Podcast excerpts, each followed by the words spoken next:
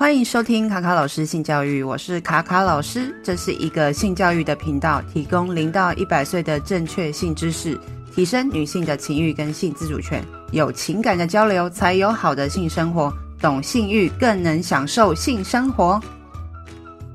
Hello，大家好，我是卡卡老师。又到了一年一度的粉红点活动了。去年呢，我有访问过，就是成大的呃粉红点的团队们。然后今年呢，他们又即将在五月二十一号举办，就是市集活动，还有一系列的很多的精彩的讲座。那今天又邀请了他们的团队一起来上节目，总共有五位，非常的盛大。那首先呢，邀请我们的总副总招先自我介绍吗？好，大家好，我是这一次台南第九届粉红点的副总招，我叫泽泽，也可以叫我旭哲。Hello，大家好，我是这次台南粉红点第九届的总招，我叫 River，然后我同时也是第八届粉红点的舞台组负责人。大家好，我是 HYN，然后我是第九届粉红点的美宣组，然后我也同时有参加第八届粉红点的美宣组。嗯，Hello，大家好，我是慧宇。然后我是第九届的志工组的，然后我在去年第八届的时候有担任过当日工人，对，很高兴能来参加节目这样。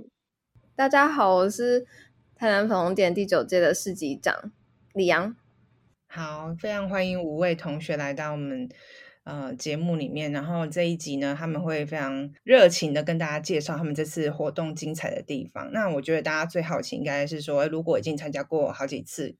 的朋友们，呃，你们觉得今年跟以往的活动上的差异会是什么？嗯，我是 River，然后我想要分享的是，就是我觉得我们这次活动跟以前最大差异是，我们的议题局限性比较没有比较宽一点，就是说议题的层面比较广，因为过去大家都会觉得说粉红点好像是。为呃，可能同志朋友或是跨性别朋友、少数性别朋友设计的活动，但我们今年比较想要做的是去关注各各种不同层面的性别议题。所以，比如说，即使是你是个异性恋者，或是你就是生理男，然后心理男的同学的伙伴，你生命当中、生活当中也会受到很多性别议题的困扰。你对自己，呃，你的生命中一定也会受到一些，呃。你想要去厘清的问题，或者是你有遇到过什么样的挫折困境？所以今年我们的活动，不管是讲座的设计也好，或者是主视觉啊、论述的设计跟活动当天的安排，都会希望说可以把各种不一样的族群，然后不一样的同学、不同伙伴面对到的一些人生困境、性别议题，都带进这次的活动里面。嗯，听起来很吸引人诶。那你可以再多。呃，就是做比较详细的介绍，说，哎，例如说，不是性少数的族群，他们的呃活动有哪些？例如说，你刚刚提到说异性恋的呃男性们，然后你们觉得有哪些题目也很值得他们来听？就呃，其实我们在四月的时候有跟台湾男性协会办过一场讲座，然后那场讲座的内容，它的呃针对的目标群体其实就是生理男性，然后心理。认同也是男性，就他们，我们想要讨论的是男生在社会上受到的压迫，因为我们知道父权社会压迫的不会是只有女生嘛，很多男性的同学也会受到父权社会的压迫。那我们想要透过这个讲座带他们去了解到说，其实他可以不用受到这些框架限制，那同时也有其他不同的伙伴或不同性别的人也受到这些框架的限制，我们都有可能在这个。体制中得利，但也可能在这个体制中受害。那所以，我们为什么要去呃推翻吗？讲推翻这个体制，好像有点有点太充足了。就是我们要为什么要去推翻这个体制？我们想要带大家去认识这个体制带给我们的影响有哪些？对，嗯，了解。那呃，除了刚刚提到说，呃呃，在针对性别的议题，不是只有针对一个少数的族群之外，你觉得，呃，除了这个活动上的设计跟去年不一样，那今年的视觉设计上面也有跟往年不一样的地方吗？今年的视觉设计，我个人觉得很酷诶，因为我们今年活动的主题叫做“开桌粉末出席”，然后其实是我们在一开始筹备的时候讨论说，嗯，大家因为我从很小就听过“女权自助餐”这几个字。然后我以前一直不太理解什么意思，因为我个人是很喜欢吃自助餐，我就说我就说一道菜几块的那种真的自助餐，我就是一个很喜欢吃自助餐的人。我觉得你可以挑自己想要吃什么的食物，这不是一件很棒的事情吗？后来我才知道，女权自助餐是一个带有反义的词。然后我们那时候就想要去扭转大家对这个词的负面印象，就好像是说我们把我们想的刚刚讲那些很多不一样面向的议题啊，当成一道一道菜。那我相信每个人对不同的议题都有不同程度的兴趣。比如说，我个人的话，可能会对同志相关议题或是女性权益相关议题有兴趣，但我也不会排斥去认识跟男性相关的议题。但可能我的先辈知识就没有那么足够，所以不同的议题，我可以用不同的程度去深入的了解它，或是浅浅的先认识它，不要给自己这么大压力。然后那时候大家想说，嗯，那这个想法还蛮不错的。后来。刚好当时有一个福大陈若仪的那个事件，那个流水席之乱的事件，我们想说，那其实流水席，因为国语已经讲流水席，它就是板德啦。板德其实也就是像自助餐一样，一道一道不一样的菜。那我们会有自己比较喜欢的菜，自己比较不熟悉的菜，不管是要浅尝还是要深入的去品尝它，都是不一样的跟他认识的方法。所以最后我们就决定用。开桌，然后粉墨出席，刚好呼应粉红点活动的这个主轴来决定作为我们这次的主论述。所以主视觉设计，大家就会看到很多半桌元素，比如说大红桌啊，然后那种半桌会铺的红色塑胶袋，比较台湾传统在地化的元素融入在里面。嗯，今年的视觉设计真的蛮可爱的，我蛮喜欢。要不要请那个美宣组的雨宁来多分享一下你创作的过程？就是有想到什么？为什么会这样做设计吗？我必须来澄清一下，这不是我的创作，我们是外聘 设计师的。他去年也是帮我们设是设计了那个反红店的主视觉。对，这这一次也是同一位设计师。嗯，好，那你美宣组的部分，雨宁有。特别需要做什么事情？我们主要就是定，就是像是美宣品，然后还有一些要设计师做的，像是脸书啊、大就大头贴、IG 等等，就是这些设定，然后交给他，然后他再把设计好呃那个画好的东西给我们之后，我们再做看有哪些需要调整的地方，再跟他讲，然后就这样来回来回。对，然后我们这次还有美宣组，还有 比较比较就是美宣组这次有自己做。叫什么？哦，明信片，明信片。对，我们这次有自己做明信片，然后就是很可爱的那个有关板豆的呃台湾食物、传统食物米糕，然后还有控肉的明信片。嗯，所以今年的主题活动里面，在什么场合里面可以拿到你们的明信片呢？嗯，美宣组和设嗯设计组这边有合作一个就是 DIY 的一个站，然后就是大家可以拿着闯关卡，然后来这边就是兑换原本。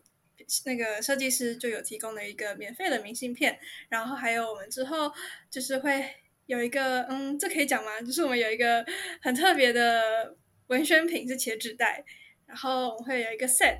里面有明信片还有茄纸袋的一个 set，然后就是可以来这边购买。就 OK，好的，那所以大家这一次去的话，会有很多呃新的就是。算周边商品吗？就是比跟往年比较不一样的地方是在这边吗？就是要不要分享一下？除了刚刚提到说，哎，市集活动啊，或是这个文创袋之类的，还没有什么是今年活动上面你觉得还蛮不错，想要推荐的？每个人推荐一个好了。哦，好，我是市集长李阳，所以势必是要来推销一下我自己的摊位。好，那今年跟去年不一样的呃地方在于说，呃，因为我觉得我们在呃粉红点系列活动当中，其实有很多很很棒的讲座。那我不想要这个讲座，它只是停留在就是讲座当天，所以我是有请呃我们的呃不管是志工或者是朋友或者是干部，在聆听讲座的时候都会写下心得，然后我们就会把这些。讲座心得输出，让来参加市集的人也可以看看，说，诶，他们在呃，我们就是很棒的讲座当中有得到什么样的心得？对，然后想要补充一下刚刚那个切纸袋的部分，就是呢，我们呃，好，因为我同时也是公关长，刚好今天我们有去谈克林台包的合作，然后。呃很荣幸可以邀请到他们呃一起跟我们合作，所以我们的就是这个。呃，优惠组合吗？好，我就讲它的优惠组合好了。文宣品优惠组合会是一个茄子袋，然后里面会有克林台胞呃特别为粉红点制作的碰饼。碰饼，对，碰饼。他是台北人，比较不会讲台语。我们跟 克，这时候就要攻击台北人。我们跟克林台胞有合作，然后他专门为我们设计粉红点特别的碰饼，还蛮特别的，因为只有。五月二十一当天才可以拿得到哦，对，所以就是茄子袋里面就会有碰面，然后还有呃我们美宣呃长设计的明信片，对。好，所以今年的活动的文创商品非常的有台南味，有咖鸡德呀，还有椪饼，就是非常的在有在地的特色，所以应该要让更多外县市的人来参加，因为他们可以拿到非常台南味的，就是伴手礼这样子。对啊，克林台胞是排队名店哎、欸，真 的真的，它是排队名店，它的肉包很好吃，还蛮有名的。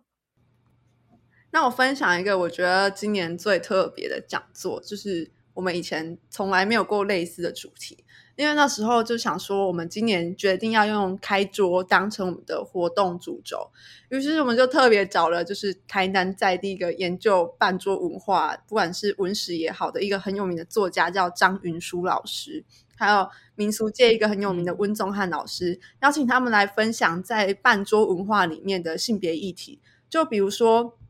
大家知道办桌其实是历史蛮久的东西，然后。又比较常出现在可能乡下地方，或者是因为大城市现在已经比较少少看到办桌了。那大家就想说，在这个行业里面，这个职业文化团队里面，一定也会有他的性别相关的问题嘛。所以我们就请了这两位老师来跟我们分享说，嗯，他们在长期的田野调查里面发现说，可能办桌团队有呃女生跟男生但同工不同酬的关系，或者是我们来想一下说为什么。可能大家都会觉得家里面煮饭掌勺的通常都是母亲的这个角色，大多数都会是母亲。但是半桌的有名的师傅都是男性，这其中有什么样的差别？为什么会造成这样的现象？然后又可以聊到说，呃，半桌除了出现在喜宴啊，也有可能在丧事或者是说成年礼各种不一样的生命礼俗里面都会有办桌这个仪式的出现。那在这些生命礼俗里面，又有哪些性别议题？所以我觉得那场讲座算是蛮丰富，可以一次吸收到很多新的知识。嗯，听起来是蛮生活化，就是不会说只针对，呃，以前，我们想象中对于讨论性别议题都是比较针对。呃，刚刚前面总召讲就是性少数的部分，也包含说我们从我们日常的生活当中，尤其是说办桌文化在呃比较传统的中南部，可能有些地方它可能还是保有这样子的一个呃生活日常，所以其实我们还是常常会看到，像刚刚有提到说，为什么总铺师都是男的，可是在家里面煮饭的都是妈妈比较多，就是在职业上跟在家庭里面，为什么会有这样子的性别的？呃，不太一样的地方，我觉得这也是一个蛮有趣的、蛮生活化的讨论。就是对于以前讨论很很多性少数的部分，我觉得这次的内容真的是蛮多元化的。哎，那还有没有什么人想要分享的？好，嗯，我是 HYN，然后自己最喜欢的是月经展，然后嗯。因为我不想要讲太多有关月经展外貌的东西，因为我们发生了一些事故，所以我想说，我先讲为什么我喜欢它好了。月经展里面，嗯，怎么讲呢？首先，大家谈到月经，最从这。这一般就是他很痛，或是哦他流血，就这样子，大家不会很难很难很深入的讨论嘛。尤其是跟异性，有时候你们我们我们跟他们分享的时候，也只会说哦很不舒服，或者是说哦流血流很多天啊这样子。可是嗯，前阵子有一个叫月经贫穷的议题，就是比较多人讨论的。然后台南就是台南市政府，就是还有就是跟偏向合作。然后我就是因为这个月经贫穷的议题，就是有更深入。了了解月经这个东西，然后我为什么喜欢这个展示？因为我因为做一做一个教育系，是跟可以拿来当教材，然后我就跟小朋友就是讲了一下，就是有关月经的事情。那小朋友是五六年级嘛，我那时候还想说啊，小朋友会不会不懂，就是还没来，或者是说妈妈没有讨论到，就就一问他就说哦来了，然后就是做了一些介绍之后，发现小朋友其实对月经很不熟悉，然后他也不知道卫生棉多少钱，因为是妈妈买的，然后也不知道就是可能。有什么影响这样子？因为毕竟就是才才才刚来而已。然后我在跟小朋友做这些介绍的时候，就是小朋友就是有吓到嘛，就说哦，原来月经要花这么多钱，或者是原来卫卫生棉怎么了，或是说啊，原来还有人是买不起的。然后就是对他们学业上啊，或者是说他们的身体状况有不好的影响。就是整个月经展，它讨出不不不只不只是讨论到就是单纯的的身体不适而已，是很多就是它更多。很多的面向都有，然后而且是很直接的，让大家可以看到。那这是为什么我很喜欢这个展览的地方，而且有互动嘛？你可以看，可以看到大家很嗯、很叫什么嗯，直接已经用过，要更强烈的吗？很强烈的分享 这样子，就是甚至哦，而且我记得我就是在。就是跟朋友讨论月经这件事情的时候，他还就是讲说，因为我国三才来，非常的晚，非常的晚。然后他朋友说他五小五还小四的时候就来了，然后他说他来的那时候哭了，因为他以为来了就不会再长高，所以就就是虽然说这是一一件很小的事情，然后我就发现啊，原来虽然说都是女生都有月经，但是其实大家对这这件事就是的看法很不一样，或者说感受很不同。对，就是我非常喜欢这个展，就是因为讨论到了很多东西。嗯，对，我觉得刚刚那个 H1 讲了蛮多很有趣的点。第一个是提到那个月经贫穷的事情，可能在台湾蛮难想象的。然后再就是呃，还有刚刚他也分享他朋友，就是很就是年纪比较早。就开始来月经，然后那个心情上面是比较慌乱跟紧张，也焦虑，说自己不再长高这件事情。我觉得好像一部分也是来自于我们、呃，在知识或教育上面的比较没有先给孩子提前的心理的准备，或是让他给他们充足的知识。那我觉得月经这件事情，其实他可以聊的面向真的蛮多的，包含就是身体自主权，呃，像卫生棉这件事情，我们好像一般。学习这个月经都是来自于哦，妈妈可能拿了一片卫生棉给你，然后让你去哦，知道说哎，月经来的时候要做这件事情。可是其实月经的生理用品的选择其实是很多的，可是我们却只会哦，就是可能就承接妈妈可能教给你的，然后或者是说呃，就是单一的这种生理用品的选择。那我觉得孩子们如果可以多一点就是资讯，知道说哎，其实生理用品有很多种，那他自己也可以。为自己的身体去选择他喜欢或者是他适用的身体用品，也是一个蛮不错的方向。那 River 一直想要加码分享那个月经展的事故，我我觉得我也蛮有，就是蛮好奇的。那就请 River 加码讲一下这个，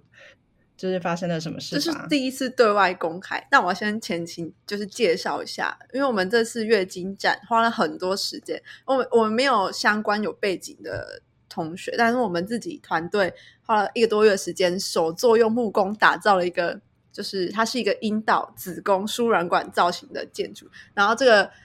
呃，整个架构它大概长八到九公尺，然后宽是三四公尺左右。所以那时候我们的设计就是，我们从阴道走进去。两侧就会看到我们收集的很多小故事，然后到子宫有我们的陈设展览等等。它其实就是想让说，不管是男生，不管你的生理性别怎么样，我们在出生的过程中一定都会从子经历一个从呃卵巢啊、输卵管、子宫到阴道的过程。那这个展览的动线反而是反过来，我们重新从阴道走回去到子宫，去探索我们生命过程中最初那一开始的地方，然后去了解它、认识它。所以这其实是一个很大的工程，嗯、然后我们把它好不容易把它做完搭建好了之后，就展在成大图书馆。本来预计是展到五月十七，就现在听我不知道这个什么时候大家什么时候会听到，嗯、但现在是五月十一。但很遗憾的，昨天五月十号早上九点多，我就收到讯息说，他因为不知名的原因，就是阴道那个部分垮掉了。然后我那时候其实也很吓到，我就赶快把就是下午就是工作推掉，因为本来下午学校有一些事情要做，我就赶快推掉，跑去现场看。我到现在还是超级匪夷所思的，因为它整个里面东西完全没有坏掉，就木头什么都好好的，但它就是倒掉了。啊，我们也不知道它是因为什么原因。嗯、就图书馆那边，或是呃，大家有说会不会是可能大家就是在行走的时候有去踢到它，或者是什么原因导致它整个垮掉？总之，它就是就是倒掉。但这样很超级可惜的，因为我们本来是设计，嗯、我们还在阴道的那个路口，就是整个展的路口处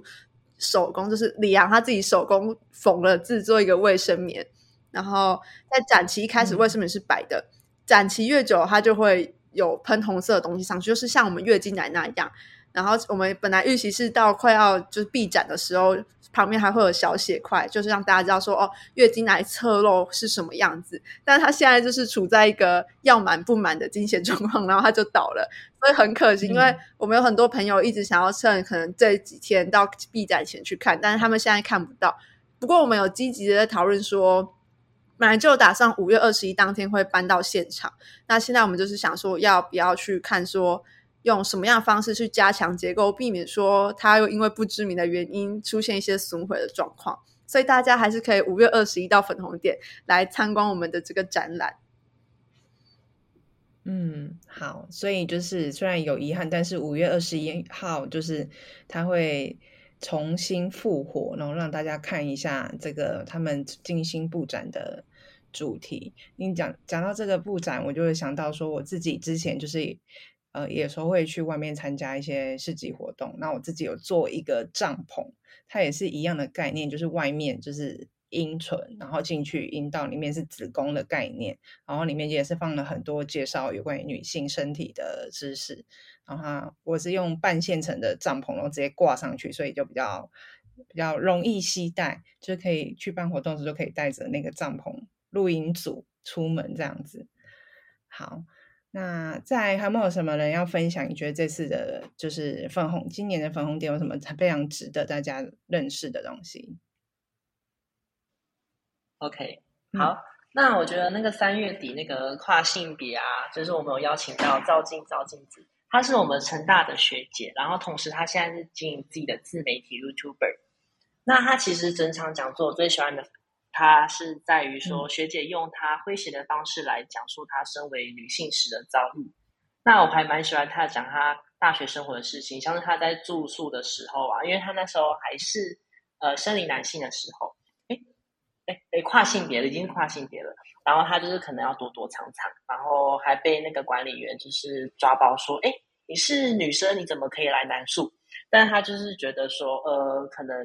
嗯自己在这条路上就是充满很多困境吧。然后我还蛮喜欢他，就是感觉是有点像国际巨星，为了过着平民的生活，所以隐藏自己。然后呢，在那个后面讲座后面的部分，他其实有讲到说，他在跨性别就是这条路上，像是性别友善厕所的数量不充足，或者是说泡大众澡堂被教宗教团体给污名化等等。然后再加上他去泰国的时候，他有发现说，在免术换证的措施上，好像台湾没有到很有完善的配套措施。对，所以我是觉得说。我听完之后觉得天哪！我觉得我们台湾的就是在于跨性别议题上面还要再多更多琢磨上面这样子。嗯嗯，很好。那慧宇有没有什么想要分享的？哦，我觉得我们的重点活动都被各位很好的介绍。那我来讲讲，就是关于这些活动的。当时其实成大的大概都在准备期中考。差不多是这个时候，然后我觉得大家都特别的努力，因为你知道成大的期中考就是非常的恐怖，会考整整可能大家都考两周吧，然后和大家都非常努力的来帮忙，就是连中午时间都不吃饭，然后就赶快跑去布展这样，然后真的付出了很多努力，觉得大家很棒这样。嗯，好，会很贴心，他非常感谢团队们每个人的付出。好的，那嗯，那有谁愿意帮我们介绍一下这次所有的活？呃，这次那个最后五月二十一号压轴的活动时间地点，然后还有没有什么特别值得介绍的摊位这样子？那我们今年活动总资讯呢，就是呃，今年是在成大光复校区的浅草皮跟木质舞台前。然后我们是在五月二十一的两点半到七点，那两点半是市市集开始，然后三点是我们舞台表演开始，这样子。对。然后我想一下还有什么？反正反正我们今年的那个表演卡司非常的重盛大。River River 说时间是三点吗？要不要不要再好，那个等一下市集长要来救援了，我来讲好了。啊，那哲哲就是有有想到什么可以再补充？好。那我们今年的就是粉红点市集，就是有什么样的摊位呢？就会分成呃两种，一种就是一般的摊商，那一般摊商大概就是哦，就是有卖吃的啊、喝的啊、用的啊，一些文创小物等等等等。然后再来是分成另外一种是 NGO 以及性别相关的摊商，对，就是我们呃会想要。让更多的性别团体组织可以让更多人看见，因为市集就是一个呃，不管是谁都爱来逛，那其实可以触及到很多呃，就是呃非温同温层的人，对，所以就是呃会有这样子 NGO 跟性别相关的组织来摆摊。那呃，我就是有设计一个闯闯关单，让来参加市集的人可以去做闯关，然后其中其中一项就是呃希望。呃，来参加市集的人都可以去找 NGO 的组织去聊天，让他们可以让被更多人认识这样子。对，那如果说私心推荐 什么场摊商呢？好，就是呃，我这次有邀请是我自己很喜欢的店家。嗯、呃，我只能分享吃的，这样会不会有点肤浅？但我就是一个 喜欢吃东西的人，对，好，所以推荐大家不会第一个双仔咖啡，那个老板还很有趣哦，他就是、嗯、呃，他他是推那个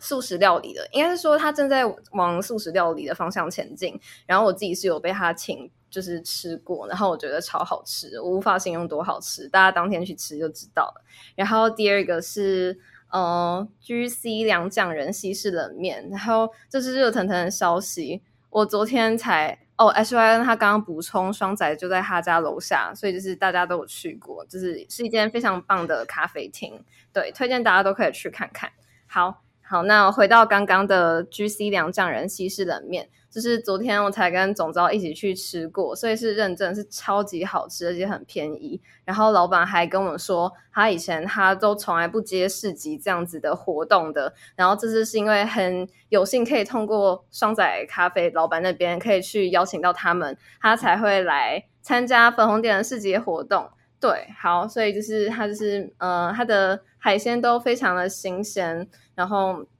老板就是啊，就是职人啦，所以就是。就是用料都哎，还有技术什么都很棒，然后所以就推荐大家就是来吃这两家。嗯，我们这次的摊位真的很特别，就是饮食的东西很多，连炸冰淇淋都有。还有一个我觉得超特别是耳烛的，就是你来逛市集的时候也可以去做个耳烛放松一下。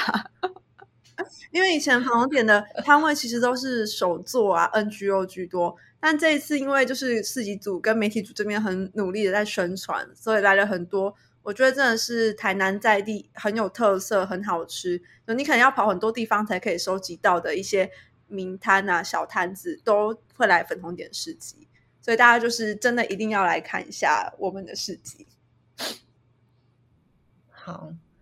那接下来要问你们比较艰难的问题，也没有到很艰难了，就是想也是要呼应一下，就是。粉红点的特色，然后想问说，你们大概是什么时候开始对性别议题有兴趣？那就请 River 先讲好了。我，算是自讲自己早会有点有点不好意思，但是我是还蛮早就就是有自我觉察，说我可能会跟别的同学小朋友比较不一样，因为我是独生女，然后我从小其实没有什么同龄的玩伴，我面对人都很成熟，然后刚好我的。妈妈她是一个比较呃没有给我很多限制人，所以我很小就知道什么是同性恋。因为我的妈，我妈妈还有一个朋友，就是有一些阿姨，她们可能本身就是同性恋的同志朋友，所以我很久很小的时候就知道。然后那时候我就问说：“哈，那我会不会也是同性恋啊？” 我妈就说：“那如果你是的话也没有关系。”所以我蛮早就开始接触，然后到国中的时候。我第一次去参加彩虹游行，那个是那时候台南的彩虹游行还是能胜新工厂办，就是真的是前几届那一种。呃，那时候去参加了游行，我印象很深刻，因为那时候我国二还国三，然后回到学校之后，隔天就遇到辅导老师。那因为我其实那时候算是学校成绩还蛮前面，老师对我都蛮好。就那天老师就特别严肃，他说：“你昨天是不是有去参加那个什么游行啊？我开车经过的时候看到你。”我想说：“哦，老师是要称赞我吗？还是什么这？”我就很开心，他说：“对啊。”他说：“你怎么可以去跟人家参加那种活动啊？你知道那在干嘛吗？”我想说：“这是辅导老师会说出来的话吗？”我就还蛮惊讶的。然后后来我没有因为这样受挫啦，就是上高中之后，因为我念女校，大家都还蛮呃关注很多不一样社会议题，我有很多很优秀的同学，所以就开始一直有在参与这些活动。大学之后到拉库社里面，就一起跟大家一起办这些活动，这样。好，了解。那 Neon 要不要顺便接着接着讲？哦，好，OK，那。我可能比较哦，好，就是现场呃，有大家其他人好像都是拉库社的的，就是干部，然后我自己不是，然后所以我可能没办法讲出多多厉害的什么故事，或我偶尔自己也会不小心就是讲出一些性别不正确的一些话语，对，但我有在小心啊。但总之就是，嗯、我比较晚开始关注性别的议题，因为我是呃，因为高中念了女校之后才。开始就是嗯，对这方面的领域才是有接触到的。对，然后其实我跟其他人不太一样，我觉得他们都是嗯，真的很为这些性别议题发声嘛。然后我觉得我只是比较自私一点，我就是觉得因为我是个女生，然后我是这社会上的弱势，所以我想要为自己发声。对，我大概是这样子。不过我觉得嗯。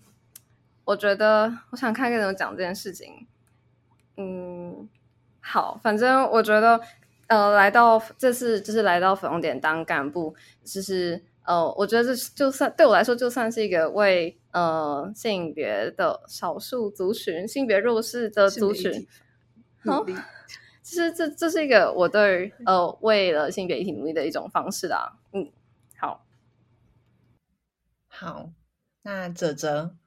分享一下吧。好啊，可以，当然可以。然后我是在场唯一的生理男性，然后也是同时也是男同志。那其实我在成长环境中，我觉得我自己是蛮顺遂的，就是比起可能生活周到一些男同志，可能因为家里的因素啊，或是呃同学同才之间的一些想法跟意见，他们会觉得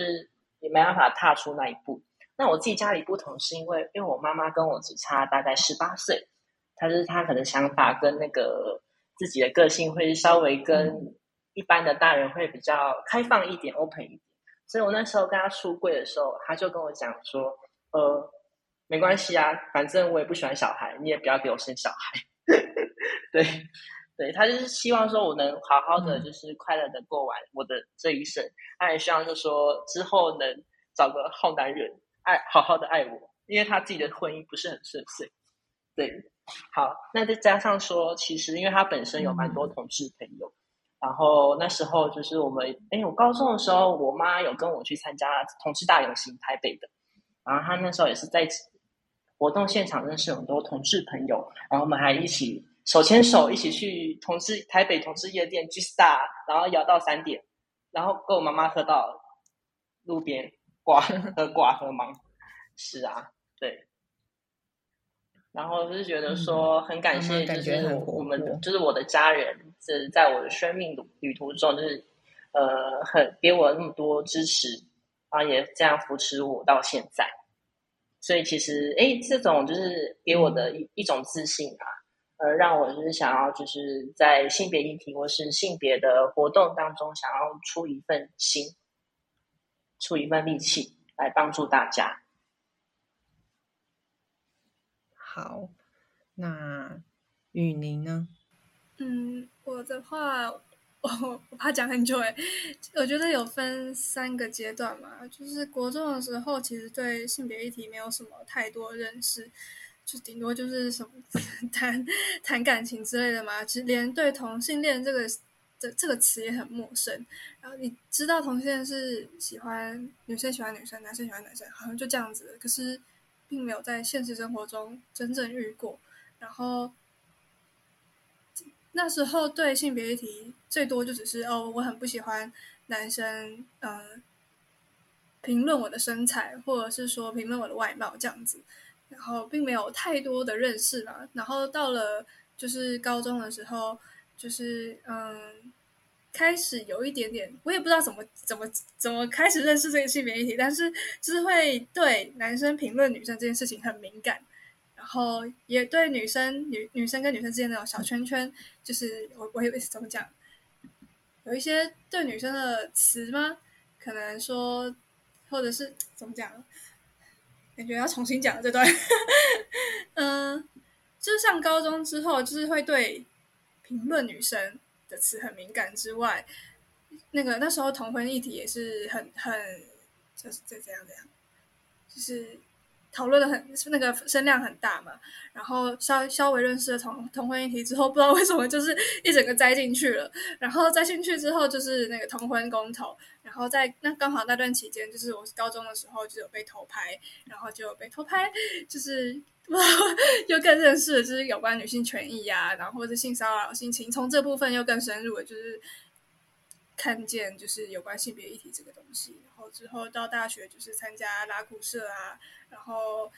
投投身于各种性别议题的工作，或者是说有机会就是去参加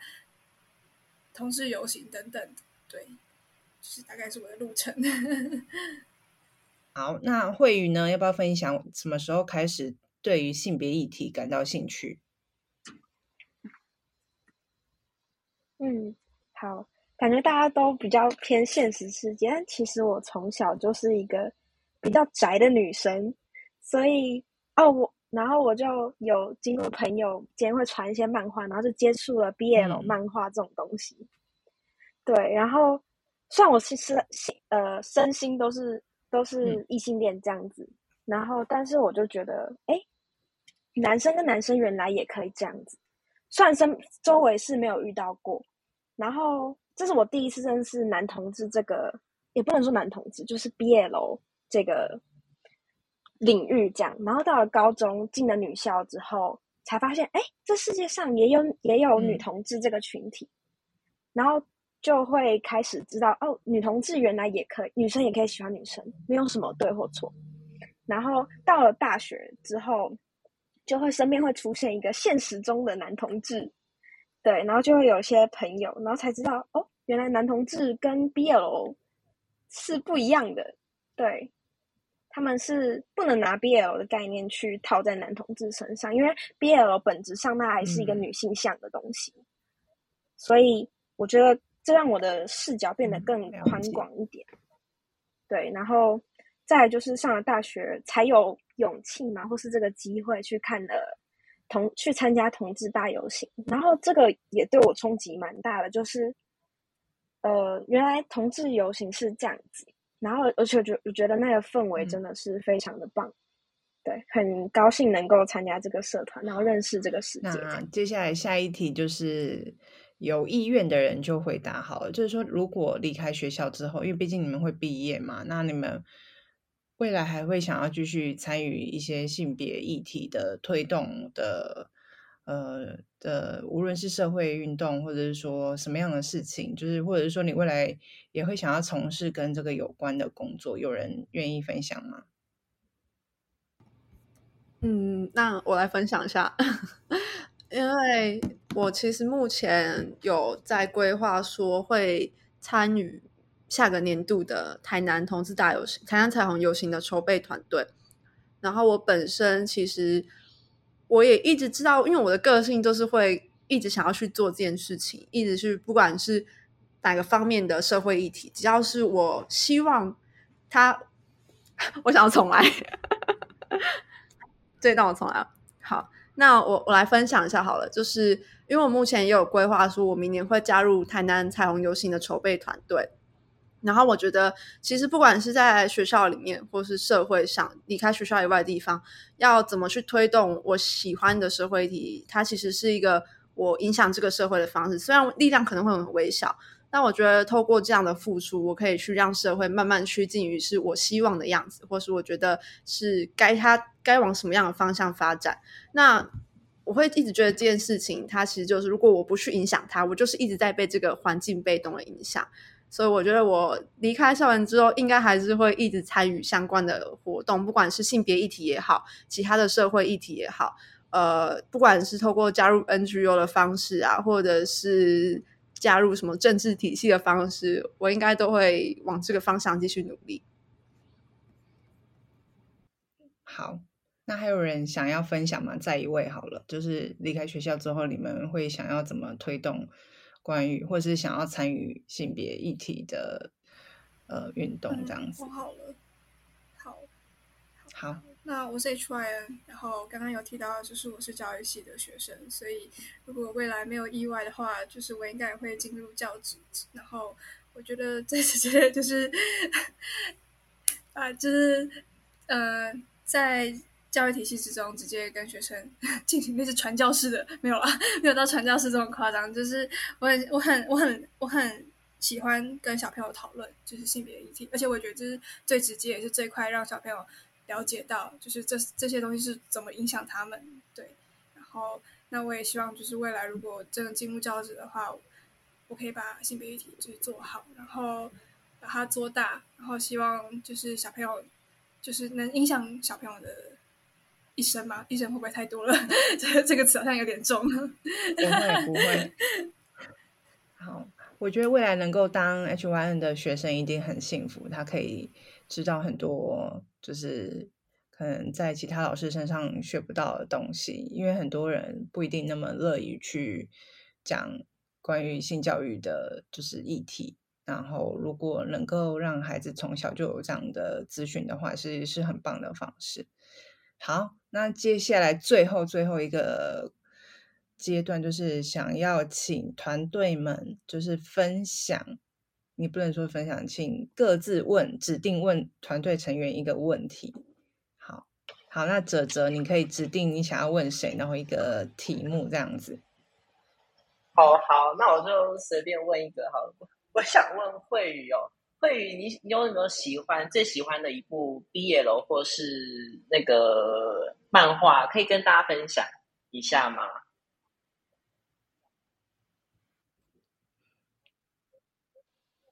哦，这个你真的问对人了，真的。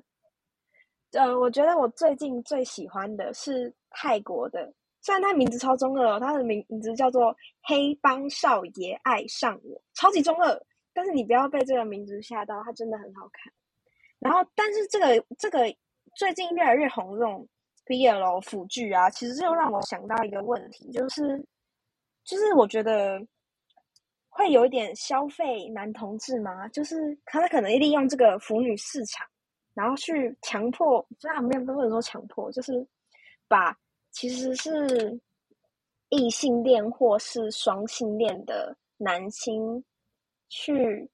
把男同志演的很美好这样子，但其实我感觉它会让整个社会对于男同志会多了一些，比如说情欲啊，或是说嗯很开放的那种刻板印象会有点加深。但是个人很喜欢啦，但是对于我问过一些其他的男同志朋友，他们说这真的不是真的。就是他，他是为了女性而创造出来的一个风格，嗯、对。但是可以去看那在哪边可以看到啊？嗯，呃，爱爱差异，谢谢你还帮我们 自自动上马赛克，嘴巴版的马赛克。好，那慧宇直接就是下一个，你就直接待会就是问完另外一个人，就就另外一个人就直接接着问下一个。哦，好啊，那我想问是李阳，因为李阳感觉就是跟我一样，就是异性恋女生，但怎么会想来参加？就是粉红点原本在这个这一次粉红点之前，真的是为了少数族族群所创设的活动呢？哦，好，我可以，我可以很很诚实的讲，我是被请来办活动的。而且而且好，我应该有跟总召讲过吧？但总之那时候我只是就是被一个认识的人问说，哎，要不要办市集？然后我就想说，哦，好啊，我一直都想办市集，那那就来啊。然后所以我就来参加粉红点活动了。对，不过嗯、要讲比较怎么讲官方一点的说法是，因为我在念女校的时候，就是我不知道为什么、欸，但就是有特别多朋友都不是异性恋，对，所以嗯，我觉得就是呃。就是我觉得这是一个我为大家去这样讲的好，把自己讲的很神圣，但我就是觉得这是这是为我的朋友们去努力的一种方式。虽然他们不一定是真的有遇到一些偏见或什么，因为女校是一个非常就是非常安全、非常温馨、非常开放的一个空间，对。但是就是可以希望在。呃，不同空间去创造一个对呃，就是同志族群更友善的一个环境，对，所以这是这是一个其中一个我想来重点，就是办就是当呃办市集的原因，对。好，那我就要问下一个人，就是我一直很好奇一件事情，因为我可能不是干部，所以我不了解这可能是他们的内梗或什么的，所以我想要问 H Y H Y N 什么时候要出柜？好，就是刚刚。会问问那个谁李阳说，就是他是异性恋，其实我也是异性恋哦，跟他出柜一下，我也是异性恋哦。然后，嗯，不知道，那我出柜一件事好了，就是前阵子就是确诊 ADHD，人家十几七八岁就确诊 ADHD，然后我二十二岁的时候才确诊 ADHD，这样算是一种出柜吗？好，那就是下一这个问题是可以。换换我问了吗？好，那我来问 River 好了。嗯，就是在做性别议题的时候，有没有让你很无力，或者是觉得，嗯，好像再做下去也没有怎么讲，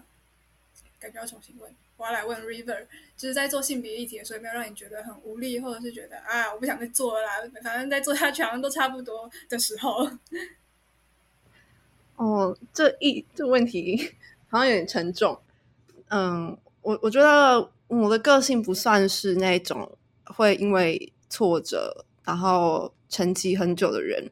就我会一直觉得说，我自己高二到高三那个阶段，其实算是一个蛮累的状况。然后再加上那时候刚好是二零一八